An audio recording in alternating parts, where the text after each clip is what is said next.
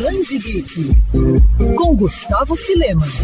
Um simpático dinossaurinho verde que ama alfaces e tem uma queda por filosofia. Só pela descrição você já deve estar imaginando de quem eu estou falando. Uma das principais criações de Maurício de Souza, o Horácio é a grande estrela de uma coleção especial que reúne todas as tiras escritas e desenhadas pelo pai da Turma da Mônica. Publicado em jornais ao longo de mais de três décadas, desde 1963, o material foi organizado em ordem cronológica em quatro volumes. Lançamento da editora Pipoca em Nanquim, a coleção Horácio completo ainda traz algumas histórias inéditas. Cada edição apresenta uma galeria de extras com informações sobre a carreira de Maurício e a produção dessas tirinhas. Uma espécie de xodó do artista, Horácio surgiu como coadjuvante nas aventuras de Piteco, mas acabou ganhando todo um destaque especial. Um verdadeiro resgate histórico, a ideia da coleção surgiu de Sidney Guzman, editor da Maurício de Souza Produções. O primeiro volume já foi lançado e o segundo está em pré-venda. Os dois últimos devem ser lançados em 2022. E para falar um pouco mais sobre esse e outros assuntos, o Band Geek tem a honra de receber Maurício de Souza. Então, Maurício, eu queria primeiramente te agradecer pela disponibilidade, pela atenção em poder falar com a gente. Enfim, fala desse lançamento que mexe com os fãs também e eu acho que com certeza mexe com o senhor também, né? Porque o Horácio sempre teve um espaço ali especial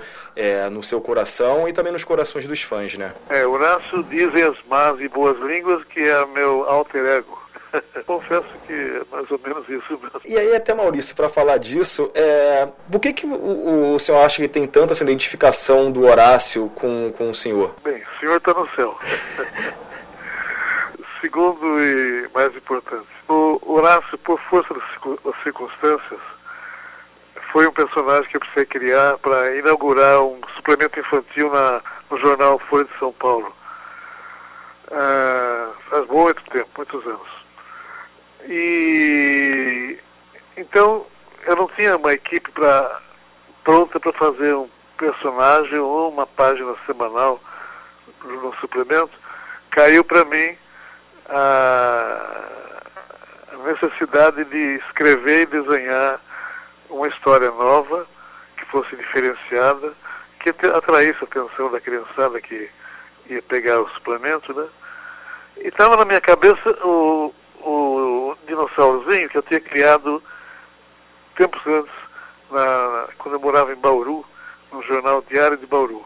Lá eu desenhava as tiras do Piteco, o homenzinho pré-histórico, que encontra um dinossaurozinho e depois pega o dinossauro como animal de estimação e ao mesmo tempo como um, um animal de guarda porque ele está meio cansado de, tentativas de namoro que a Tuga, uma, a personagem feminina da história, apronta, corre atrás dele, quer casar com ele tudo mais, ele não quer. Então ele está meio preocupado com isso e vai treinar o Horácio para assustar um pouquinho a Tuga. Assim nasceu o Horácio. Quando surgiu a oportunidade de eu fazer o suplemento infantil na Folha de São Paulo, eu resolvi pegar Horácio lá na história do Piteco e transformá-lo num personagem principal, em páginas semanais, coloridas. E foi muito bom, foi muito bem. E além disso, eu gostei de fazer, porque Horácio não tinha nenhum outro personagem junto com ele, junto dele, para novas histórias, para haver uma interação entre os personagens. Ele era um solitário solitário para solitário, o desenhista, quando está fazendo, criando alguma coisa, principalmente no começo do processo, ele também é um solitário. Eu tinha pouco tempo de trabalho para trabalhar, tinha que fazer outras tiras também. Eu atravessava a noite desenhando. Então eu pegava ah, os, os, as duas, três horas que eu precisava para criar o Horácio, uma vez por semana, e colocava ali, mais ou menos, até sem querer, colocava um pouco do que eu estava passando, pensando, vivendo, vivenciando uh, na minha vida particular. Tanto que, depois de algum tempo, o pessoal da redação do jornal começou a me perguntar coisas sobre o que estava acontecendo comigo, uh, o que, que, queria dizer aquilo, aquilo, aquilo na, na história. Né? Daí eu percebi que eu estava realmente me desvendando na história do Horácio. Estava praticamente fazendo Horácio viver as situações que eu vivia na minha vida, né? Até pensei, opa, preciso me, me segurar um pouco, porque eu não quero que a minha vida particular apareça na história. Mas, de qualquer maneira, Horácio já tinha nascido, já estava com a filosofia de vida dele, estava lá com os seus probleminhas, com as tentativas de namoro de dinossaurinhas simpáticas, ah, com monstros, com outras figuras esquisitas, com vulcões explodindo. Ah, uma, uma, uma, uma fantasia muito interessante que foi pegando cada vez mais e melhor. E eu, eu desenhava, escrevia e desenhava sozinho. Eu não usava a minha equipe para fazer Horácio. Então, realmente, eu tinha que ter cuidado para não colocar ah, muito da minha vida, expor no Horácio. Comecei a ter mais um pouquinho de cuidado e criar mais fantasias. E a coisa veio, veio, veio, e durante anos e anos e anos, três décadas, eu desenhei Horácio ah, semanalmente, sem usar a equipe. Eu mesmo escrevia e desenhava tudo.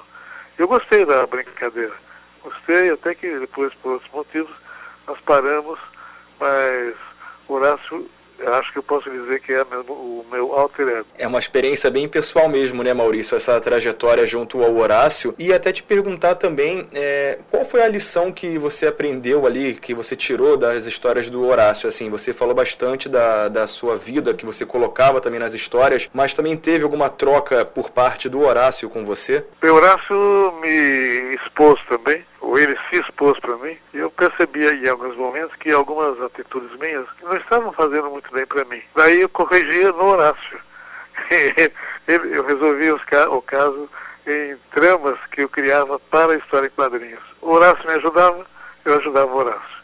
Agora, depois de parei de desenhar, faz tempo já, o Horácio, a editora Pipoca Nanquim resolveu resgatar a história toda do Horácio, todas, mais de mil páginas que eu desenhei nessa época, eh, durante essa época toda, e nasceu uma coleção maravilhosa, uma, uma qualidade maravilhosa também, que acho que vai ser seguida por outros projetos mais ou menos parecidos. Eu gostei da brincadeira, eu principalmente adorei o cuidado, o esmero que a editora teve para esse lançamento da, da, da coleção do Horácio completo. E até falando justamente sobre o lançamento, Maurício, é, eu imagino que, enfim, até como você disse, foi uma emoção e é bacana a gente poder observar isso, que apesar de tanto tempo trabalhando nesse meio, lançamentos como esse ainda emocionam não só você, como também os fãs, né? É, foi uma coisa fantástica o lançamento, né? Em dois minutos terminou, terminaram os lances todos lá. A distribuidora ficou de alguma maneira ficou admirada, para não dizer espantada, com o volume de procura né, instantânea que houve e que está continuando. Verdade. E entre essas histórias é, que, que você produziu, tem alguma inédita que está sendo publicada agora na, na, na, coleção? Tem algumas páginas que foram. Eu precisei retocar, ou encontramos páginas inéditas também nos, nos arquivos coisa que eu, não, não sabia, não, não, tinha ideia. Foi uma pesquisa que as duas filhas do Sidney Guzman, é o editor nosso, né? Eh, elas trabalharam nisso e localizaram algumas páginas que eram que não tinham saído.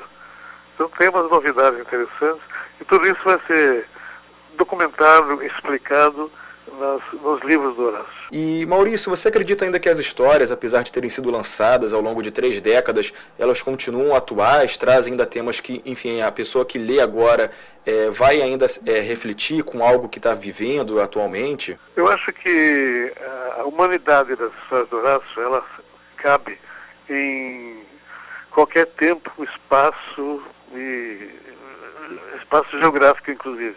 Porque é, é tudo muito humano como falei, algumas coisas eram tiradas da minha vida, e a minha vida não é tão diferente da, da vida de outros seres humanos aí. As sensações, emoções, problemas e vitórias e derrotas, todo mundo tem. Então, Horácio simplesmente é uma cópia pré-histórica e vestida de dinossauro que talvez muitos leitores se identifiquem. Muitos, muitos. Falam, isso, isso tenho, tenho certeza, porque os leitores se comunicam muito comigo também. Eu falo muito com os, com os leitores. Ah, eu, eu, gosto muito de saber o que está acontecendo, o que, como é que eles estão recebendo o nosso material, não só o Horácio né, nos velhos tempos aí, mas todo o material nosso, eu gosto de discutir com os leitores. E hoje com a tecnologia é mas bem fácil, né? Você entra lá nos seus espaços uh, conhecidos, nos endereços conhecidos, pergunta, fala, ouve e, logicamente, temos, eu tenho algumas surpresas de vez em quando com algumas observações. Algumas críticas uhum. construtivas, algumas não tanto, mas eu acho que tudo isso é necessário para a gente continuar trabalhando na criação. E você consegue lembrar de alguma dessas surpresas que, enfim, é, você recebeu durante essas conversas com os fãs? Ih, tá cheio. Tem muita coisa, e de vez em quando alguma bronca também, né? Puxa vida, como é que você teve coragem de pegar o seu personagem e fazer isso? Por que que a Mônica e a Magali e o Cascão não têm sapato? Aí lá vou eu explicar que eu deixei de desenhar sapatos nos personagens que eu ia criando depois de criar os primeiros. Então, os personagens que nasceram primeiro, no tempo que eu tinha um tempinho maior, tem sapato. Cebolinha tem sapato. Manezinho tem sapato. Chico Bento tem botina. Caramba. E Maurício, até para te perguntar também, você falou bastante dessa questão de como a internet facilitou no contato com os fãs, com os leitores também, mas a gente obviamente não pode deixar de tocar no assunto da pandemia que acabou afastando é, a gente, pelo menos fisicamente, né, então eu imagino como é que seria um lançamento, por exemplo, da coleção do Horácio numa Bienal do Livro do Rio de Janeiro ou São Paulo, lotada. Acrescentaria um pouquinho mais ali na, no lançamento, né? Nas últimas vezes em que estive no CCXP, nós tínhamos plateia de 3 mil pessoas, 4 mil pessoas. Uh, era uma coisa maluca, linda, maluca, maravilhosa. Agora, até o meu estúdio, já desde quase dois anos, está vazio o pessoal está trabalhando em casa. A produção não foi prejudicada. Nós estamos até produzindo um pouquinho mais, porque o pessoal que foi para casa continua trabalhando em equipe, a tecnologia permite que eles se comuniquem muito bem. Praticamente acostumamos, porque os desenhistas estão muito satisfeitos porque sobrou tempo. O tempo que eles ganha, gastavam na, no trânsito, três, quatro horas por dia, eles ganhando por produção começaram a ganhar mais, começaram a ter melhor resultado financeiro. Então, de vez em quando passa pela cabeça que talvez alguns deles, ou espero que não muitos, prefiram trabalhar, continuar trabalhando em casa. De, de qualquer maneira, uh, eles estão sentindo agora também, estou sentindo também, que faz falta o trabalho em união, não é bem trabalho em equipe. Em equipe a gente está tá, tá acostumado a trabalhar, se, se falar tecnicamente. Falta é a hora do cafezinho, falta o papo, falta o papinho sem, sem responsabilidade de falar as coisas sérias, ou até de serviço de trabalho. Falta aquele momento humano, aquele momento do caos uh, entre eles todos. Então eles estão começando a sentir isso. E eu estou conversando com alguns deles. Então vem aí, logicamente, logicamente, tá, tá, estamos vendo algum progresso uh, no trato da pandemia. Vem aí a abertura do, do estúdio, mas foi um período bem difícil no sentido de necessidade de criar condições para continuar trabalhando, produzindo e, logicamente, faturando, né, para manter a empresa equilibrada. Verdade, verdade. Você falou desses momentos, esses é, momentos bem humanos, aquela conversa ali na hora de tomar o café, um lanche. E legal que esses momentos, além de, claro, é, quebrar um pouco do, do, do gelo ali também, acabam influenciando na criação de algumas histórias, até mesmo totalmente, na criação de personagens, totalmente. né? Totalmente. Daí você junta, sai uma ideia, vamos trocar ideias, vamos ver como é que vamos fazer agora é assim, agora é assado. Está faltando isso. Verdade, verdade. É, e assim, é uma coisa que reflete na nossa sociedade atual também, né? Até por conta da pandemia. E o mais legal, Maurício, é que apesar dessa adaptação que o estúdio, todo mundo teve que passar, vocês não pararam, né? Continuam produzindo coisas novas, é, não só os gibis da linha tradicional, como também a Graphic MSP, os filmes também, desenho, enfim, tem coisa ainda que continua saindo. É um caso à parte. Nós temos o filme, o primeiro nosso filme, né? E foi um sucesso Vem vindo agora o segundo, é, no fim do ano, em dezembro, sai Lições. Já estamos planejando o terceiro filme. E eu não quero parar de só fazer filme mais.